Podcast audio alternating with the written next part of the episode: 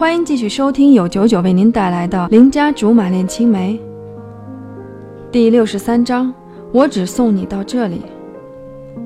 在这种天不时、地不利、人不和的情况下，我十分想知道董卓是从哪里冒出来的。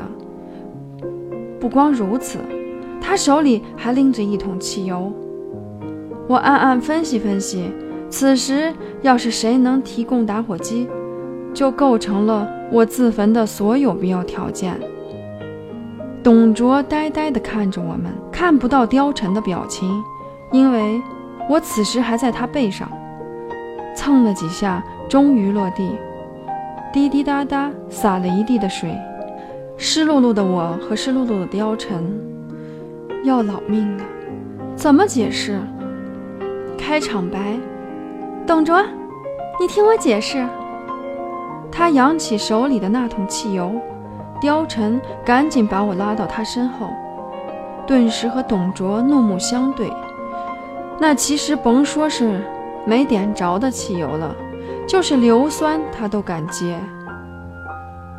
董卓沈笑道：“你那么紧张干嘛？”汽油拿去，悬着的心扑扑闹腾。貂蝉手上的力气稍减，董卓给个台阶，我不能不下，屁颠屁颠跑过去拎汽油。董卓却好像不打算给我，只是换了只手拎着，然后削弱语气问我：“车在哪里？我帮你加油。”“哦，我我带你去。”真不敢相信，董卓竟然主动翻篇，一点都不像他。正要和他出去，经过貂蝉身边的时候，却被貂蝉再一次拉扯住。一时之间，董卓也站在原地不动弹了。那么近的距离，到处弥漫着消杀之气。貂蝉抓着我胳膊的手渐渐用力，半边身子都好像麻痹了。貂蝉，你三番两次阻挠我，要不是看在小吕的面子上，我绝对不会忍你。董卓已然抓狂了，马上拉扯起我另一只手，丝毫不妥协。貂蝉皮笑肉不笑地望着董卓，气场似乎又强大了不少，只觉得董卓的力道好像轻了许多。貂蝉不紧不慢地问：“你要他这样和你去加油？”他看看我，笑容让我有些窒息。好啊，去吧。胳膊上的钳制瞬间解除，我呆住了，傻傻地看着他轻轻松松放开的手，凉风直直吹到了心里。尽管我害怕他们针锋相对，可我根本没想过他会这么轻易放开我。说不出的情绪塞满了胸腔。憋得我鼻子发酸，貂蝉没有再看我们，秀秀站在一旁，连呼吸都那么轻，好冷，差点听不清自己的声音。董卓闻言，赶紧放开已经被我濡湿的手掌。貂蝉见缝插针，牵起了我的手，就像刚才看星星时那样，拉着我大步朝屋子里走去。柔声说：“快去洗洗，当心着凉。”回头，董卓还站在那里，那么不甘心，那么生气。换做之前，我一定会很忐忑，可是今晚一点都没有。转过头，不再看他，跟着貂蝉的脚步一直走。坐在床上擦头发，窗户被敲响，爬上床，拉开窗帘。貂蝉在外面，背对着我，只能看到他的侧脸，安安静静。为什么你要跟他解释？那不是你。什么？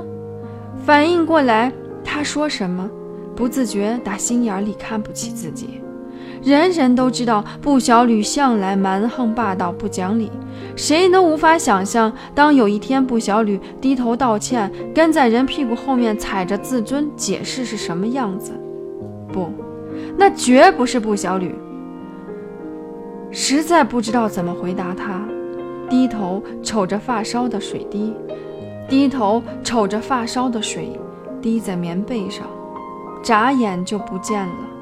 半天之后，貂蝉坦然地说：“有时候我觉得你是真笨，有时候却又觉得你只是在装笨。